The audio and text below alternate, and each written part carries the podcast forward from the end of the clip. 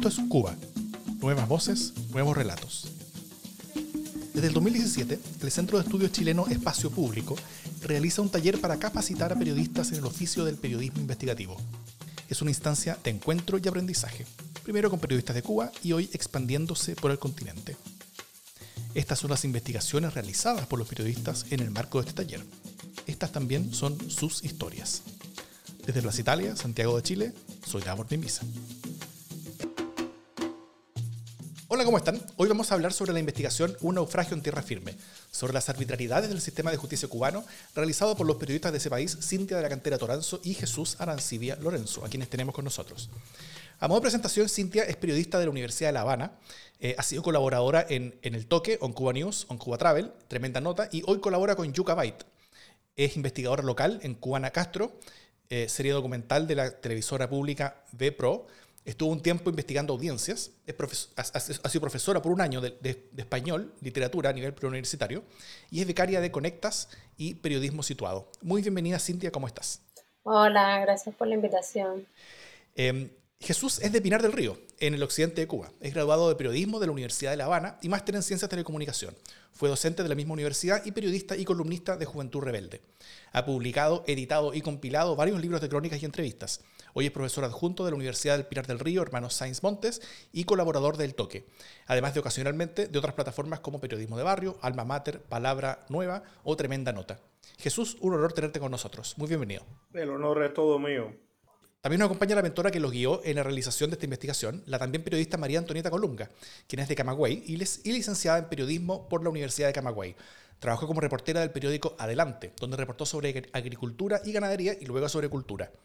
Es Premio Nacional de Periodismo 26 de julio 2013 y el Premio 1 de mayo 2014, además de Premio Periodismo Cultural Rubén Martínez Villena. Trabajó como reportera y editora en la revista cultural El Caimán Barbudo y ha participado en talleres sobre periodismo de investigación en Berlín, Lima y Santiago de Chile. Actualmente trabaja como comunicadora en la sede nacional de Cáritas en Cuba. Muy bienvenida, María Antonieta. Muchas gracias, un placer estar con ustedes hoy. Fantástico. Bueno, me, gustaría partir por Cintia y Jesús. Eh, antes de participar en esta iniciativa de periodismo de investigación, ¿qué tipo de labores realizaban en sus respectivos medios o actividades profesionales usualmente? Eh, ¿Qué tipo de temas solían desarrollar o, de qué formas lo hacían? ¿Ah? ¿Fue ¿Fue una difícil adaptación el, hacer periodismo de investigación? Siente así, si haces parte tú. Eh, ok, bueno, yo antes de este proyecto sí había hecho periodismo de investigación, pero bueno, realmente poco. Y, más bien estaba trabajando otro tipo de temas, nada que ver con, con temas jurídicos. Estaba trabajando temas de tecnología, de infantilismo, cómo se comportan diferentes grupos de artistas en las redes sociales. Y cuando Jesús presenta esta propuesta me pareció súper interesante precisamente porque nunca lo había trabajado y porque no existía este tema, esta temática no se había estudiado, investigado a profundidad dentro del panorama mediático independiente cubano. Entonces es la primera vez que trabajo este tema, no solamente como dentro de, o sea, como, como investigación, sino en sentido general dentro del periodismo. Súper. Jesús. no, yo tampoco había abordado este tema mm, y realmente no he hecho eh, em, toda la labor de, de, reportería, de investigación que me gustaría. He hecho alguna, eh, pero me he dedicado más eh, al periodismo de opinión, al columnismo eh, a la crónica, crónica, comentario, artículos.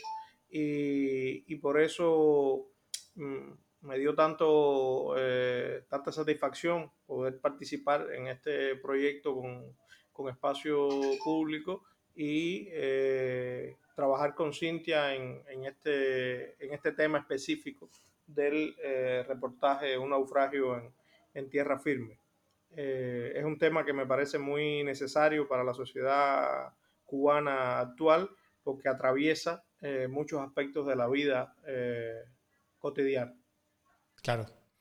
Bueno, y como parte de esta iniciativa, ustedes realizaron esta investigación que es sobre el sistema judicial cubano, ¿no es cierto? En particular sobre las garantías a las personas acusadas de delitos y cómo muchas veces los espacios de arbitrariedad dentro de los procesos penales eran usados políticamente eh, para, para, perseguir a personas o incluso hacer que ciertas personas que eran más eh, opuestas al, al, al, gobierno terminaran saliendo del país.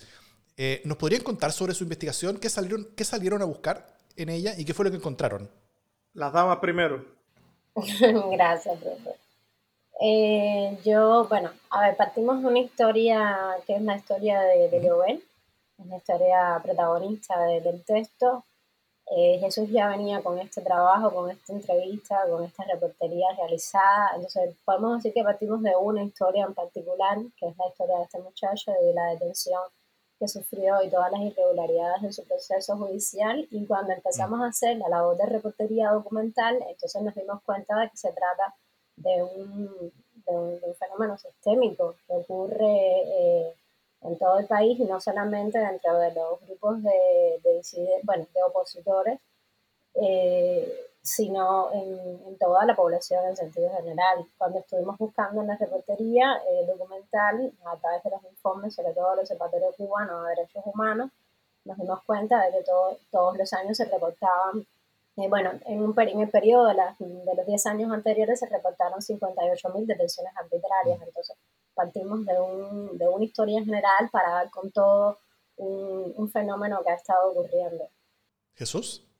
Sí, como bien comentaba eh, Cintia, fuimos en este caso de lo particular de una historia, eh, lo, impactante de, esa marca en la vida de, de Leobel Francanga, a buscar una situación que sabíamos que era general, pero que teníamos que, ilustrarlo, ¿no? que, buscar los datos específicos. Y, en el proceso de búsqueda uno se da cuenta de, de cuán eh, fuerte es el asunto, de, cuán dramático es eh, que constantemente se están generando violaciones a, las normas eh, establecidas internacionalmente y, se dan desde detenciones arbitrarias, más tiempo en, la, en, reclusión del que se debiera y sobre todo mucha eh, muchas presiones políticas sobre el aparato judicial, lo cual es un tema que, está eh, atravesando eh, toda la, impartición de justicia en el país, que es que el aparato judicial no tiene la independencia que debería tener para funcionar y, por ello también se suceden, suceden estos, estos hechos lamentables. la gente por lo general mm, tiene miedo contar sus historias, muchas veces todavía están eh, en, procesos legales o pendientes de apelaciones, en fin, y no, no, quieren, no quieren comprometerse, lo cual es perfectamente comprensible. Eh, y es también difícil encontrar entonces los testimonios que prueben lo que muchos podemos eh, intuir o, saber a partir de, denuncias que hay, a partir de textos periodísticos y a partir de otras declaraciones en redes sociales, en fin. Eh, entonces, eh, encontrar historias, buscar los casos, tratar de conectarlos y narrar de manera general qué es lo que está pasando con estas violaciones, fue una, muy buena aventura.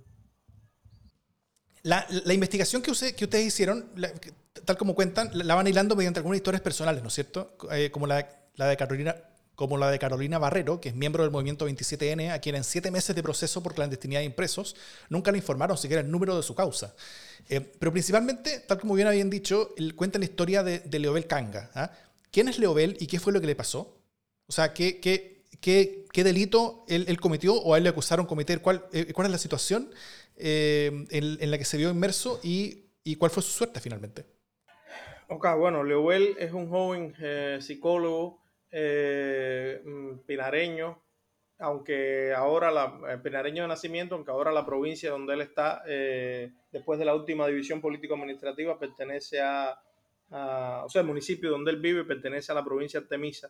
Y es un joven cubano que, como muchos jóvenes cubanos, al, al graduarse, comprendió que, que su situación económica eh, ganando únicamente su salario de profesional de la psicología, eh, trabajador de un hospital eh, cubano, del Hospital Comandante Pinares, no iba a permitirle mantener una familia ni tener una holgura, digamos, adecuada para vivir. Y, y, poco a poco esta circunstancia lo fue tensionando. También tuvo una niña, ya era una responsabilidad mm. mayor. y finalmente decidió, eh, optó por la, por la decisión que muchos jóvenes toman en, el país, que es emigrar. Eh, emigrar de una manera eh, no regular, sino ilegal, salir ilegalmente del país y hacerlo como se hace muchas veces a través de, de recogidas en, el, en, la costa, o sea, vía marítima, salir del país. Pero sucedió que eh, al, cuando pudo coordinar todo, esto, esto se suele hacer mucho en Cuba, pero es muy costoso, cuesta miles de dólares que por lo general pagan familiares o amigos desde Estados Unidos o desde otros eh, países. Y eh, cuando decidió hacerlo y cuando tuvo todas las condiciones previstas para hacerlo, y le avisaron que ya debería ir hacia el punto de la costa donde lo recogerían, falleció en noviembre de 2016, el 25 de noviembre específicamente, madrugada 25 para 26, el, eh, el líder histórico de eh, la revolución cubana, eh, Fidel Castro. Mm. Leobel fue detenido después de que se frustró este intento. Él y los demás implicados persistieron a pesar de que, de que estaba la noticia previa de que había fallecido Fidel Castro y se había generado en el país un ambiente enrarecido. Era una noticia que, que, iba a tener ese impacto, se podía prever que tendría ese impacto. Y mm, él, junto con los demás, eh, dos jóvenes más que estuvieron en, entre el grupo que iba a salir ilegalmente por la zona de Sandino, en Pinar del Río, eh, eh, pues mm, fueron detenidos allí y eh, ellos, eh, después de una accidentada espera de la lancha, finalmente la lancha no llegó, eh, fueron detenidos. Los otros dos jóvenes fueron puestos, trasladados de la unidad y, puestos a disposición ya casi, puestos ya en, libertad prácticamente. De hecho, uno de ellos después salió del país, pero Leuel se quedó en prisión por el hecho de que llevaba entre sus pertenencias una eh, navaja suiza de estas multipropósitos que iba junto con otros instrumentos como un galón de agua, nylon de pescar. Eh, una corta pluma. Iba con esa navaja y el oficial que lo detiene, eh, Juan Antonio, le dice a este lo vamos a procesar por tenencia de arma blanca. bueno, a partir de ahí todo se, se torció, evolucionó muy mal ese, ese proceso. Leobel fue juzgado casi de manera eh, sumaria en, una, en una semana se le preparó un juicio, pudo acceder a su defensa 20 minutos antes, conoció a la abogada que lo iba a defender por gestiones personales de su familia y, el resultado de eso fue una condena eh, a 10 meses de privación de libertad de un marco sancionador que incluye 12, eh, hasta 12 meses como pena máxima. Eh, esto, por supuesto, le transformó la vida y eh, la noción que él y los demás tenían, porque es lo que viene sucediendo en Cuba desde hace décadas, de que si los atrapaban en la salida ilegal no habría mayores repercusiones, porque por lo general lo, max, eh, lo máximo que le, que le aplican a estas personas es una multa y quedan en libertad, incluso vuelven a sus trabajos naturalmente. Con él todo funcionó de manera torcida, eh, tórpida, fue una, fue una cosa eh, muy dura. Para él y para su familia fue como si les cayera el mundo encima. Y bueno, esa es la historia que se cuenta. Cintia podrá aportar ahí más detalles. Lo que hice fue más o menos dar un, un rango general de, de, lo que narramos. Mm. Y me gustaría preguntarte, Cintia, em, ¿cómo ustedes conectaron esa historia de Leobel? ¿Qué, qué, qué cosa les llamó la atención a ustedes de esa historia? Eh, tal vez cómo llegaron a esa historia también eh, y, y, cómo ustedes creen que esa historia se conecta con, con esta historia mucho más general de algo que ocurre a, nivel nacional eh, sobre los, las garantías procesales, básicamente. bueno, lo, lo, que nos llama la atención precisamente del caso de Lowell, aparte de cómo llegamos a esta historia, se la puede contar Jesús, porque realmente él fue el que llevó a esa historia. Entonces, lo que realmente no, cuando conocimos la historia, lo primero que, que nos dimos cuenta, incluso sin haber eh, ido a consultar el Código Penal cubano, eh, la ley de procedimiento penal, lo primero que nos dimos cuenta, eh, bueno, que efectivamente ahí no se habían cumplido las garantías del debido proceso. En tanto, él estaba usando, eh, no sé si esto Jesús lo explicó o no, la navaja como un instrumento de supervivencia precisamente en el contexto donde se estaba desarrollando su historia. Eso fue lo primero que nos llamó la atención y lo que me llama a mí personalmente la atención es que, bueno, aquí tenemos una persona que ha tenido un eh, ha contado que ha tenido siempre un comportamiento social, eh, vamos a decir, acorde, ¿no? positivo, no, no sé ahora mismo, si quieren esto edítenlo, ¿no? Pero bueno, hasta ahora teníamos una persona con un buen comportamiento social durante toda su vida, un profesional, un psicólogo que de pronto cae en esta situación y cumple prisión. Eso es como increíble. Y mm, Mira, muchas personas quizás podrían decir, bueno, pero quizás cumplió cuatro meses de prisión, pero es que no se trata ni del tiempo que haya, que haya estado en prisión, se trata precisamente de que al final teníamos a alguien inocente eh, cumpliendo prisión y es una persona que le cambió la vida completamente. O sea, es una experiencia muy, muy fuerte que le sucede a alguien simplemente por un mal procedimiento, por, un, por, una, por una, irregularidad, una irregularidad dentro del proceso. Entonces, eh, eso fue a mí lo personalmente lo que me llama la atención, ¿no? ¿Cómo, eh, cómo es que sucede esto? ¿Cómo es que alguien inocente eh, llega a caer en prisión? Que además es una experiencia muy, muy, muy fuerte. Claro. Entonces, em, entonces, bueno, a partir de ahí empezamos a analizar ya el caso como tal y lo que nos dimos cuenta leyendo reportes de otros, precisamente de los observatorios, de las organizaciones internacionales, es que hay patrones que se repiten dentro de las irregularidades del proceso. Eh, en el caso de las detenciones, en la forma en la que se hacen, cómo es que no se revisan las pruebas, cómo es que no se toman todas las pruebas, eh, no se analizan todas las circunstancias, que fue exactamente lo que le pasó a Leobel a la hora de hacer una investigación eh, judicial, precisamente cómo es que se hacen los procedimientos para el juicio, cómo no se le avisa a los, a los abusados ni de los cargos que se les están presentando, ni se le dice tampoco que tienen que buscar un abogado. Y entonces, como fuimos analizando esos patrones, es que te das cuenta, en efecto, de que esto se, se trata de algo sistémico, que era lo que decía anteriormente. Claro, sí.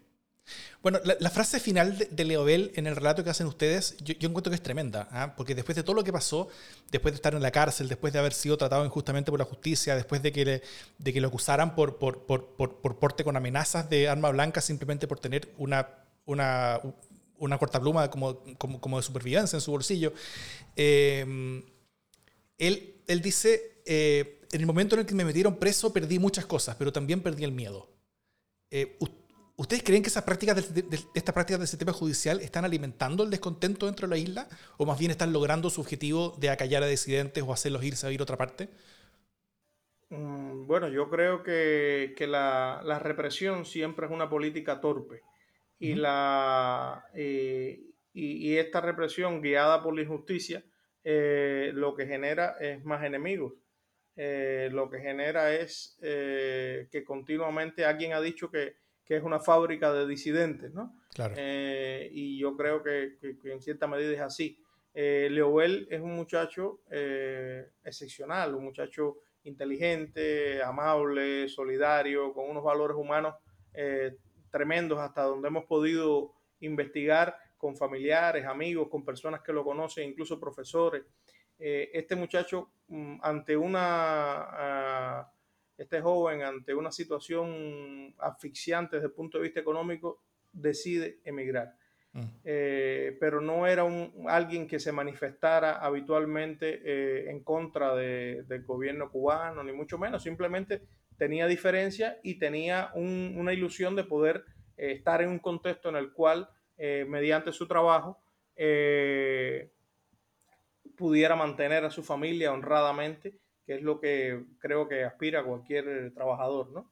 Eh, entonces, al pasarle todo esto, eh, ya eh, Leobel es alguien que tiene y ha expresado en sus redes sociales públicamente una opinión muy fuerte, una opinión muy negativa del sistema judicial cubano y por supuesto, quien dice el sistema judicial, como sabemos que todo está conectado en la isla, eh, al poder que representa el partido, el Estado y el gobierno, pues una opinión bastante negativa sobre ese conglomerado que, que gobierna. Eh, y así su historia es la, es la vitrina donde pueden mirarse muchas otras historias. Eh, así que no me parece que sea nada productivo reprimir y nada productivo tener eh, esas manquedades en el sistema jurídico, porque lejos de crear un ambiente mejor, más vivible, más, de más comunidad en Cuba, lo que crea es eh, fractura y descontento que a la larga terminan en, en protestas o en abandonos o en apatía o en una sociedad menos respirable, ¿no? Mm. ¿Ustedes dirían que, las prácticas del sistema judicial, las arbitrariedades que ustedes relatan y las muchas maneras en que esas arbitrariedades son utilizadas para enfrentar a la disidencia interna son prácticas que han existido tal cual por décadas en Cuba o son más bien eh, eh, prácticas nuevas o que se están utilizando más estos últimos años?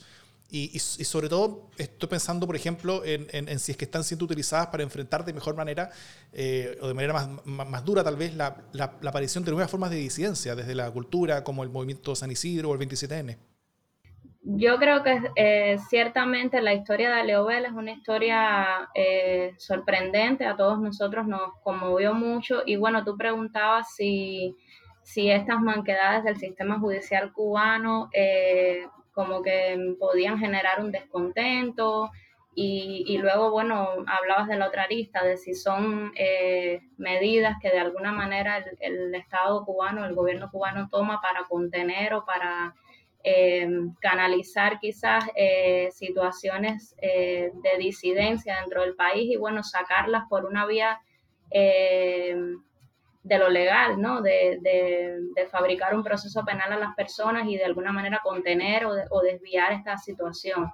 Eh, yo creo que, por supuesto, toda, eh, toda situación o toda circunstancia legal eh, donde la persona sienta que se está cometiendo una injusticia con su caso o, donde evidentemente está habiendo una manipulación política del proceso legal, genera, por supuesto, un descontento y, y, una, y, generalmente también una manifestación pública de ese descontento. Eh, pero no creo incluso que en todos los casos las personas están dispuestas a, a, a, hacerlo público. O sea, aunque la persona tenga un descontento y sabe que están siendo injusta con, con ellos, eh, pero, pero muchas veces las personas lo callan. O sea, la historia de Leobel, el hecho de, que Leobel tenga la valentía de contar su historia públicamente, a mí me parece algo muy loable porque no es lo que ocurre siempre. O sea, el, el gobierno cubano utiliza en, en gran medida y en múltiples ocasiones su propio sistema legal como un sistema coercitivo, cuando sabemos que la justicia debería ser totalmente imparcial eh, sin embargo, durante décadas yo no creo que sea algo em, reciente, sino que sencillamente ahora es, más público porque existen más los medios para denunciarlo. Eh, hay una mayor apertura a la conectividad en el país y las personas entonces están encontrando los espacios no controlados aún eh, por el gobierno para poder expresar esos descontentos, pero no creo que, te decía que, que, sea algo reciente. durante prácticamente eh, todo el, tiempo que ha estado instaurado el actual sistema eh, cubano, eh, han ocurrido estas, estas violaciones y, el, y, la ley ha sido usada para, para contener elementos disidentes. y tristemente en muchas ocasiones yo siento que ha sido efectivo precisamente porque en otros tiempos las personas no tenían cómo denunciar eh, o porque había mucho más temor al, estar como más atrincherados como isla y tener menos comunicación con el mundo. Y eh, yo sí siento que, estas eh, manquedades, se le puede decir, o estas desviaciones del sistema judicial cubano. Esa es mi opinión, no tiene que ser la opinión de los periodistas que han hecho esta investigación. Yo sí siento que son totalmente intencionales y que han sido utilizadas durante mucho tiempo por el gobierno precisamente para eh, ejercer un control. Eh, el hecho de que, bueno, en estos últimos tiempos se vean con más claridad, que a nivel internacional se tenga más conocimiento de ellos, siento que está dado más que nada por el tema de la apertura en las comunicaciones, que no es una apertura que el gobierno ha hecho porque ha querido, sino porque sencillamente no tiene cómo controlar mm. Eh, la, la, vía que es el Internet para muchas personas de hacer públicas las cosas sin una mediación. Eh, pero creo que ahí está bueno el, valor también de la historia de, de Cintia y de Jesús, eh, porque la historia de, Leobel tampoco es tan reciente, pero además ellos hacen recapitulación de, casos eh, similares, no en contenido, sino en el mal trabajo de la justicia, lo cual demuestra que es un fenómeno que existe en Cuba, que no es aislado eh, y que, bueno, tristemente pues afecta la vida de las personas. Claro. Em, Cintia, ustedes relatan en la investigación también el labor de organizaciones como Cubalex, ¿ah? que trabaja en la defensa de personas, presentando habeas corpus y sistematizando la información sobre quejas que se hacen en el sistema judicial y las respuestas oficiales a esas quejas que se van recibiendo para ser presentadas ante organismos internacionales. Em, ¿qué, ¿Qué rol ustedes están viendo con con, eh, en, organizaciones tanto locales como internacionales que se dedican a, la defensa de personas, ¿ah? sobre todo pensando en que, en que recientemente, ahora este año, el 2021, se, se eliminó en, forma explícita el, ejercicio independiente de la abogacía como, como, como una labor independiente aceptada. Eh, em, ¿Cómo, ¿Cómo, ven ustedes el rol de estas organizaciones de, defensa de personas y si es que está teniendo un, un impacto positivo dentro de la isla? Bueno, a ver, lo primero que es una aclaración, no es que a partir de este año se eliminó el rol del abogado independiente, es que eh, se legalizó la prohibición del ejercicio. En Cuba no estaba, o sea, un abogado independiente no puede representar legalmente eh, ante tribunales al acusado, eso no, no, nunca se había permitido, simplemente que este año se legalizó esa prohibición. Eso, bueno, es lo primero. Con respecto entonces a las organizaciones independientes, el rol que cumplen, lo primero es, eh, y es precisamente una de las cosas que me, me decía Larixa Diversen, que es la abogada de Cubalex, lo primero es que ellos están haciendo un trabajo de educación eh, en temas judiciales a largo plazo. Primero porque con todas las personas que se les acercan a ellos, que son todas personas que tienen violaciones en sus procesos judiciales, eh, lo primero que buscan es precisamente que es lo que puede ofrecer Cubalex por esta prohibición legal de la que hablamos, es una asesoría. Eh, Cubalex ofrece estas asesorías y lo que hace es que les explica a las personas, les explica los procedimientos que se deben seguir, qué es lo que debe hacer, los, aconseja, los orienta.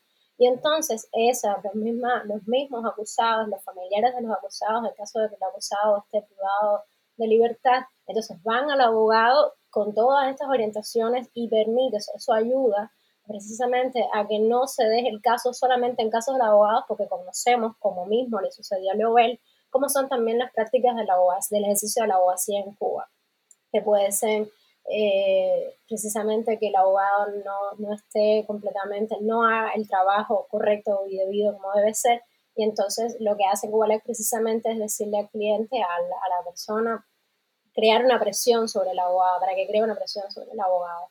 Entonces es un trabajo también a largo plazo de, educación en temas judiciales porque entrena a, las personas, a los ciudadanos aquí en Cuba, a que eh, conozcan cómo deben ser sus procesos, porque también eso sucede, hay una eh, falta de cultura, y es algo también de lo que yo hablaba anteriormente, que yo misma me, me incluía ahí, eh, hay una falta de cultura en temas judiciales y esto eh, entrena a la ciudadanía en qué es lo que debe hacer, cómo debe hacer, cómo tiene que estar preparado en, el caso de una violación. Eso es uno de los primeros eh, roles que le veo. lo segundo es que Cubalex es un trabajo de sistematización. Las organizaciones en sentido general hacen un trabajo de sistematización de estos casos y es lo que permite presentar informes a nivel internacional y mostrar la contraparte en muchos casos de los convenios internacionales en los que Cuba es firmante, Cuba presenta, el gobierno cubano presenta un informe, pero no hay un informe, eh, no hay un informe que complemente la información que está dando el gobierno cubano y esos informes se logran a través de las organizaciones internacionales que se logran a su vez a través de las denuncias que hace la gente.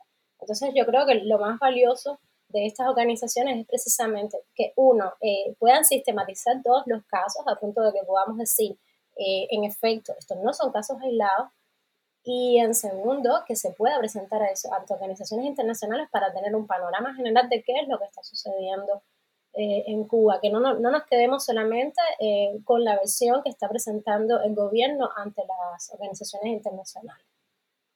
Otra cosa que también era súper importante en el rol de las organizaciones y tiene que ver más con el tema eh, personal de las víctimas, de las víctimas del proceso judicial, es que le están dando un no, no vamos a decir que una eh, satisfacción directa, pero sí las víctimas sienten un alivio precisamente al acercarse a estas organizaciones que los están orientando, que los están guiando, porque son personas que se sienten muy impotentes, que sienten que sus derechos han sido vulnerados, que no tienen los mecanismos para eh, defenderse ante esa situación.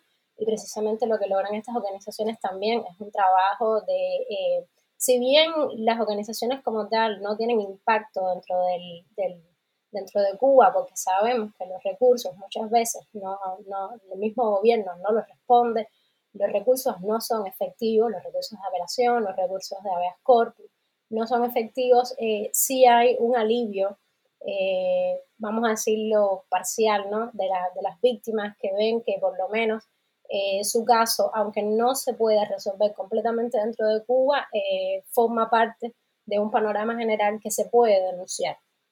Perfecto. O sea, que, que, que hay, que hay al menos la, la, tranquilidad de saber que el caso, si bien no está siendo resuelto en forma, en forma aceptable en términos internos, pero, eh, eh, eh, pero al menos sí está siendo considerado para, para, para, que las organizaciones internacionales puedan tener una, una imagen sobre qué es lo que ocurre dentro de la isla. Exactamente. Ya.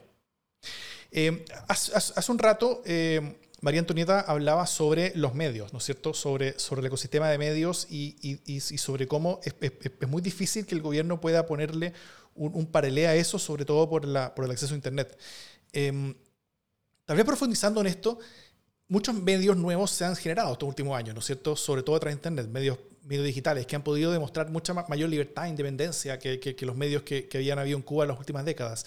¿Cómo, ¿Cómo evaluarías, María Antonieta, el el, el, estado del ecosistema de medios independientes en Cuba, eh, si es que se ve robusto, se ve solamente incipiente, lo ves creciendo, eh, y, y, sobre el tipo de impacto que este, que este ecosistema está teniendo en, en, en la isla y, y, y, en cómo los cubanos se informan, básicamente.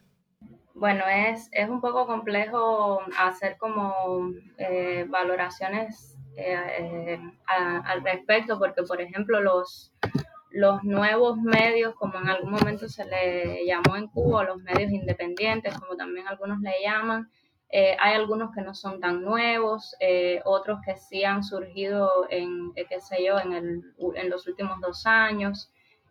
yo creo que al menos hay una, una variedad que antes no existía y eso es algo muy positivo. O sea, eh, hemos visto surgir medios que eh, se especializan en una temática y eso para mí es algo muy positivo porque los primeros medios eh, alternativos, por llamarlo de alguna manera, que surgieron en Cuba, eran medios más amplios, como de medios de noticias, donde tenían quizás algunas columnas de opinión, pero quizás se trabajaba menos el, periodista, el periodismo de investigación. Y yo siento que esa ha sido una de las grandes ganancias eh, de estos medios que han ido surgiendo, o sea, la, la, variedad y el permitir profundizar en temas. Por ejemplo, que haya un medio que se dedique a temáticas medioambientales, que hayan medios que se dediquen al tema tecnología, eh, que haya medios, qué sé yo, de deporte o de, o de parándula incluso, eh, le da al, al público una variedad de lectoría que, antes no existía. O sea, y creo que en su gran mayoría todos estos medios han abierto espacios a, temas que no eran visibilizados de ninguna manera en los medios eh, oficiales o estatales cubanos. Así que sí, creo que, ha habido una, gran ganancia en ese sentido. Eh, y por supuesto, em, que la gente los consume, o sea, la, gente siempre va a consumir algo que le brinde una visión diferente eh, y creo que da también la posibilidad de contrastar, o sea, de contrastar informaciones eh, en un país donde hasta hace eh, poco más de 5 o 10 años como mucho, la única versión que tenían los, los ciudadanos era pues la versión que, que, le daba el Estado a través de los medios que están bajo su control. Aunque, aunque uno podría necesitar más datos, eh, investigaciones y, y, consultar más fuentes para ver cuán desarrollado está el ecosistema de medios alternativos eh, e independientes en la isla. Yo comparto la idea de, María Antonieta de que, se ha ido diversificando felizmente y, gracias al, acceso a Internet eh, que, fue más masivo a partir de 2018, pues em, ya muchos cubanos se informan eh, por vías no establecidas oficialmente, lo cual era una vieja, viejísima demanda de la sociedad cubana y que, y que ha permitido entonces que muchas demandas eh, cívicas, ciudadanas, eh, se, puedan, eh, se puedan canalizar a través de estos medios y, y se pueda acceder a un relato de, de realidad no controlado oficialmente por el poder. por eso es tan valioso que, existan y, y, sin ser un defensor a ultranza de estos medios porque en ellos puede haber de todo, desde trabajos em, em, mediocres hasta trabajos brillantísimos. Sí, yo creo que, en, sentido general están poniendo sobre el, sobre el tapete de la, realidad una historia eh, de lo que vivimos día a día que, era un grito, era un grito de necesidad ya en, nuestra sociedad y que los medios estatales lamentablemente eh, no han he podido llenar, porque eh, incluso hasta en los mejores trabajos eh, tienen un límite. Y el límite preciso es que eh, lo que atente contra el poder, lo que devele la tierra debajo de la alfombra del poder en profundidad, eso no se publica. entonces, mm, por ahí es que hace falta este ecosistema de medios alternativos y ojalá siga eh, diversificándose y, pueda eh, lograr mejores eh, em, alcances periodísticos. Perfecto. Cintia.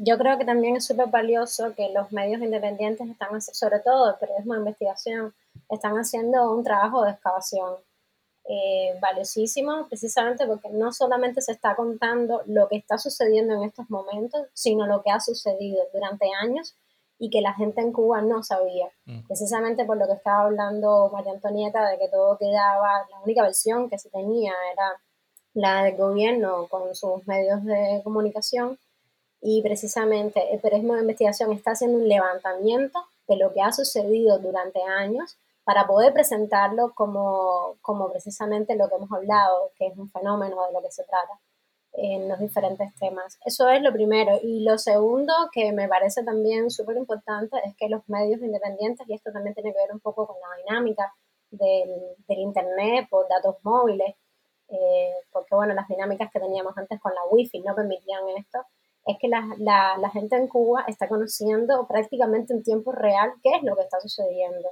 Se le está dando un seguimiento a la noticia prácticamente en tiempo real y eso también es lo que ha ayudado a la gente, lo que ha permitido que la gente esté conectada mucho más con eh, la realidad. Ya no se trata de la realidad de mi entorno, de, de donde yo vivo, de mi, de mi círculo, eh, que siempre, por supuesto, es un círculo limitado, sino que se trata de una realidad que trasciende, que, que llega a todo el país. Nosotros podemos saber, eh, quizás esto para, para el público latinoamericano pueda parecer eh, algo, o sea, lo tengan normalizado, pero que, por ejemplo, yo ahora mismo eh, sepa, conozca lo que está sucediendo, que hay, por ejemplo, una protesta en Guantánamo, en el otro extremo del país, a más de 900 kilómetros, eh, eso es algo realmente, como decía, importante dentro del contexto cubano, porque nosotros siempre estábamos como con muchos días, con, con tiempo, de atraso en lo que estaba sucediendo en el país y ahora nosotros estamos mucho más conectados con lo que está sucediendo precisamente gracias a los medios, en este caso sobre todo a los medios generalistas. Muchas gracias. Em, ¿Qué dirían, Cintia Jesús, ¿Qué es lo que más sacaron el limpio o aprendieron a lo largo de esta iniciativa, sumando los talleres y la realización de la investigación sobre el sistema de justicia? Tal vez Jesús, que parta. Ah, eh, bueno, fue una experiencia muy buena de, aprendizaje, tanto los talleres, las herramientas que nos fueron brindando poco a poco. Eh, fue muy valioso el, intercambio con los tres especialistas de larga eh, data que, convocó Espacio Público para hacer de, de tribunal de inicial de los trabajos y el mismo proceso de realización eh, de, los, de los trabajos, eh, la ayuda y la, y la revisión de, de, nuestra amiga María Antonieta, eh, siempre certera, siempre ajustada a, a, los mejores objetivos periodísticos. Creo que, que, todo eso nos deja, por lo menos a mí me deja un salto muy positivo y, y, muchas lecciones para el próximo trabajo periodístico, ¿no? para cómo asumirlo también me fue muy grato eh, eh, trabajar con, en este caso, con Cintia, que, a quien había conocido en la Facultad de Comunicación y que ahora eh, me aportó toda su experiencia de, de, trabajo de reportería e investigación que yo, aunque soy mayor que ella, no tenía, y, y todo su empuje y su talento enorme. Y eso también fue tremendo. Aprendí mucho trabajando con ella, trabajando con María Antonieta y en sentido general con la guía de, espacio público y este soporte que nos han dado para eh, extender nuestro alcance de, de periodistas y de intelectuales. Perfecto. ¿Cintia? Eh, bueno, mira, aquí los abogados tienen una frase, varios abogados con los que he hablado, no solamente para la investigación, sino ya en otro tipo de trabajos. Los abogados en Cuba tienen una frase que es que dicen que eh, nosotros los cubanos estamos cometiendo delito desde que ponemos un pie fuera de la casa, precisamente por cómo está estructurado el sistema legal acá en el país. Entonces, eh, lo, que, lo que logro eh, sacar en limpio es lo tan vulnerados que, que somos, que estamos con respecto a nuestros derechos como ciudadanos en Cuba. Eso es una de, de las principales, vamos a decir, cosas que, que, me llevo y que incluso me dan un poco de... Bueno, no, no realmente no, no, quisiera decirlo así, pero bueno, sí. Me da hasta a veces un poco de temor, realmente, ¿no? Saber que, que ante cualquier situación, y esto fue algo que, que pensé mucho durante la investigación, ante cualquier situación, yo puedo estar en una situación como la de Joel sin provocarla, sin, eh, sin, sin, tener yo la intención. Eh, María Antonieta, ¿Cómo dirías que fue la evolución de Cintia de Jesús estos meses? ¿Y qué le recomendarías a, ellos para los próximos meses, para ir reforzando y profundizando lo que han aprendido y hecho? Y, también eh, sobre, eh, sobre tu propia experiencia como ya segundo año donde eres mentor en esta iniciativa. ¿Qué, qué, qué riquezas has, obtenido tú misma del, del, proceso?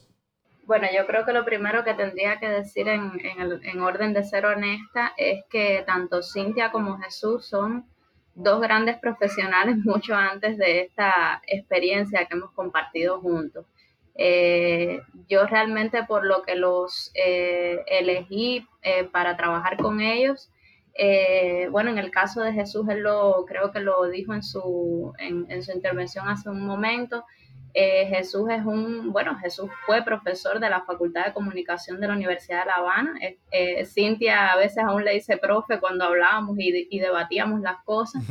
Tiene una, una, experiencia como formador, como pedagogo y, y también como profesional. pero yo sentía que para Jesús podía ser esta una experiencia activadora de, la gran capacidad que veo en él como periodista porque eh, no lo había visto mucho haciendo investigaciones o al menos investigaciones grandes de periodismo. Y sentí que podía ser una oportunidad para él eh, sumarse a este proyecto con espacio público porque eh, uno sabe las dinámicas que tenemos muchas veces los propios profesionales de estar haciendo cosas como más a corto plazo, eh, porque lo demanda la vida, porque, eh, bueno, pues tienes un ritmo de trabajo y, y, cosas así, pero sentí que iba a ser una oportunidad para eso, para tener el tiempo de investigar. Y en el caso de Cintia, eh, había leído recientemente, bueno, en, el momento en el que les escribí, una investigación que había hecho que, me pareció fantástica y, que estuvo incluso nominada. Bueno, Cintia después nos dirá, eh, no recuerdo si fue el premio Gabo o, alguno similar, pero recuerdo que estuvo eh, nominada o al IPIS, ahora realmente no recuerdo. Y es una investigación que hizo ella eh, junto con, con Alberto Topping sobre eh, eh, contaminación. Eh, ah, me está diciendo que con IPIS, gracias. estuvo nominada al premio IPIS y es una investigación sobre una fábrica en Cuba, en la región oriental de Cuba, de níquel y cobalto y, mm, es una investigación buenísima, buenísima que cuando la leí dije, bueno, Cintia es mi amiga, nos conocemos de otros espacios, pero quería mucho trabajar con ella porque me pareció algo realmente espectacular este trabajo y se los recomiendo a todo el que, el que pueda buscarlo. El, tema, el texto se llama El otro precio del níquel eh, y es eh, un, gran trabajo. Entonces, eh, te decía, yo siento que todo profesional cuando llega a una experiencia de trabajo en equipo, gana y crece por, por, muy formado que pueda estar o por mucha experiencia previa que pueda haber tenido. Y en mi experiencia de trabajo con espacio público siempre he sentido eso, he sentido un crecimiento en lo, en lo, profesional, en lo personal, las redes de, de trabajo que se establecen son muy horizontales, eso me encanta. y siempre se los agradezco cada vez que me han convocado para trabajar con ellos y por tanto, bueno, cada vez que tengo la oportunidad, pues siempre trato de convocar a profesionales que, que, siento que también van a dar la talla, o sea, que sé que van a crecer personal y profesionalmente en la experiencia, eh, pero que además sean, sean buenos profesionales, sean gente que, que se lo merezca. Eh, entonces, bueno, sí, eh, siento que ha sido un crecimiento para ellos dos como, como profesionales, el hecho de poder trabajar juntos, que creo que antes no lo habían hecho. Eh, el hecho de tratar un tema al cual tampoco habían hecho acercamientos por ninguna de las partes y un, tema que realmente es difícil, hablar de leyes, como decía Cintia, hay que documentarse muy bien, entender los términos y todo. pero bueno, como te decía, ya ellos eran grandes profesionales antes de llegar a la experiencia. Yo les agradezco mucho a los dos el haber aceptado trabajar conmigo y le agradezco mucho también Espacio Público por segundo año haberme convocado esta experiencia como mentora. Súper. Em, Cintia, tal vez partamos ahora contigo en, el sentido de, bueno, primero muchas felicitaciones por tu, por tu investigación anterior sobre el níquel y las premiaciones a las que, a, las que postuló. Y tal vez sin revelar las posibles investigaciones que estés pensando hacia adelante, pero, pero ¿qué tipo de temáticas te gustaría investigar eh, y avanzar en los próximos meses y años? A ver, lo primero es que, eh, que no había respondido la vez anterior los talleres de espacio público, pero sobre todo la oportunidad de hacer este, esta investigación a mí me permitió algo que se me había quedado de la investigación anterior de la que hablaba, de la que hablaba Tuni, que era afinar mucho más eh, el ejercicio de, periodismo, afinar esa selección de la información, afinar ese proceso de, de buscar todo lo que pudiera estar respondiendo a la hipótesis. Eh, me permitió, eh, es como todo, es un proceso ¿no? de, crecimiento y, la oportunidad me la dio precisamente eh, el taller de poder hacer esta investigación, de tener los tiempos, porque también como decía María Antonieta, muchas veces no tenemos los tiempos para hacerlo y, y haberlo hecho fue precisamente tener esa, mm, quitarme muchas de las cosas que me habían quedado de la investigación anterior, aun cuando fuera un tema completamente diferente. Entonces, eh, bueno, eso es lo primero. Lo, lo segundo, disculpa, me habías preguntado sobre... Sobre... Em, ¿Qué estás pensando tú hacia adelante con respecto al tipo de temáticas oh, que, te gustaría investigar en los próximos meses y años? Cierto, cierto, disculpa. Eh, ah, bueno, a mí me gusta mucho sobre todo el tema de... Yo quisiera continuar varios temas, quisiera continuar el tema de la contaminación atmosférica, bueno, que bueno, más o menos uno va trabajando, va guardando toda la información que va apareciendo hasta que entonces logre tener como un corpus ahí y, ver qué, forma tiene y hacia dónde puede canalizar eso. Me interesan muchísimo los temas de tecnología, que es el tema que trato eh, todo el tiempo en mi trabajo periodístico en el medio para el que trabajo, Yucabay, que está especializado precisamente en las tecnologías de la información y las comunicaciones y cuál es el impacto que eso tiene en la sociedad cubana Ese es como el tema mío de día a día. Y a partir de esta investigación, sí, sí lo tengo que decir, me quedó también esto por dentro, esta, esta inquietud de continuar el tema judicial en la medida que pueda, porque si bien, ya a ver, yo también creo que ningún trabajo de investigación, por lo menos en, en el periodismo cubano de momento, no, no puede lograr en un solo trabajo llegar al fondo, llegar a, todo lo que, a desentramar todo lo que está sucediendo, todo el fenómeno, describirlo, a desentramarlo. Es prácticamente imposible precisamente por la opacidad de la información de la que sufrimos. Entonces nosotros creemos, Jesús y yo, que, que de alguna manera estamos abriendo una línea de este tema en, la, en el periodismo eh, cubano en general muchas de las, eh, muchas veces estábamos diciendo, bueno, hay tanta información que se nos queda, hay tantos eh, aristas de la investigación que se nos queda, pero bueno, que es imposible poder abarcarlo todo. Y sí me queda esta inquietud de poder continuar eh, más adelante, quizás no con una investigación, pero sí con, con reportajes de menor profundidad, continuar el tema judicial, porque en la medida en que también nosotros podamos reportar estos temas, eh, también estamos contribuyendo precisamente a esa cultura legal eh, que está faltando ahora mismo en Cuba y más en el contexto que estamos viviendo ahora mismo, donde hay tantas detenciones arbitrarias, donde mm. hay una crisis eh, económica, social, que estamos viviendo todos los días y que sí es hace falta que, que, la gente conozca qué es lo que está sucediendo y cómo puede actuar y reaccionar ante unas situaciones como esas. Perfecto. Jesús, ¿qué, te parece a ti sobre qué, tipo de temáticas te gustaría investigar en los próximos meses y años? Pues yo creo, eh, como decía Cintia también, que, es un... Siempre uno se queda con muchas eh, ideas en la, agenda para próximos trabajos. Eh, yo de hecho me parece que, que, nos deberían estimular y premiar más eh, por todas las ideas que, tenemos sin hacer que por las hechas, como ya decía algún célebre escritor, uno tiene mucho, mucho, muchos temas de la actualidad eh, nacional eh, ahí, ahí prendidos en la, en la libreta para cuando pueda tratarlos, pero las circunstancias de la vida, el sobrevivir cotidianamente, te van alejando de eso, ¿no? entonces, por lo pronto, sí me interesa seguir haciendo algo de periodismo de, investigación, que como decía, no es lo que más he hecho en, mi, en mi carrera. Eh, y, este, este ejercicio ahora con espacio público me dejó muy buenas vibras para acometer nuevos empeños.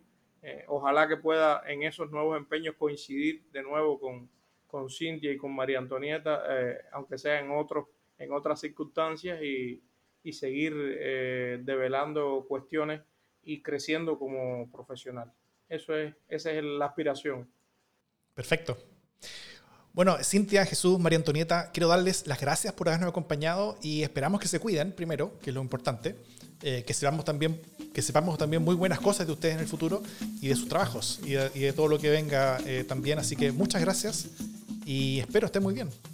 Gracias a ustedes, gracias a ustedes por darnos esa oportunidad de contar las otras cosas que, se quedaron. Sí, gracias a ustedes. Muchas gracias, muchas gracias a ustedes y, bueno, que sigamos conectados. Eso, muy bien. Gran abrazo a todos, que estén muy bien. Esta investigación, como todas las demás de esta serie, la puedes descargar desde el link en las notas del podcast. Esta es una iniciativa de espacio público que es un centro de estudios independiente conformado por profesionales de excelencia que busca aportar en la construcción de una sociedad más justa, inclusiva, transparente y democrática para alcanzar un desarrollo sustentable que beneficie a todas las personas en Chile y también en el continente. Agradecemos a todos los y las periodistas que participaron este año de la iniciativa de periodismo de investigación en Cuba y especialmente a todos quienes fueron mentores. La producción periodística y de contenidos para este podcast fue de Francisca Pinto, de Espacio Público, y la producción de contenidos de sonido y la conducción fueron realizados por quien les habla, Davor Misa. Nos escuchamos.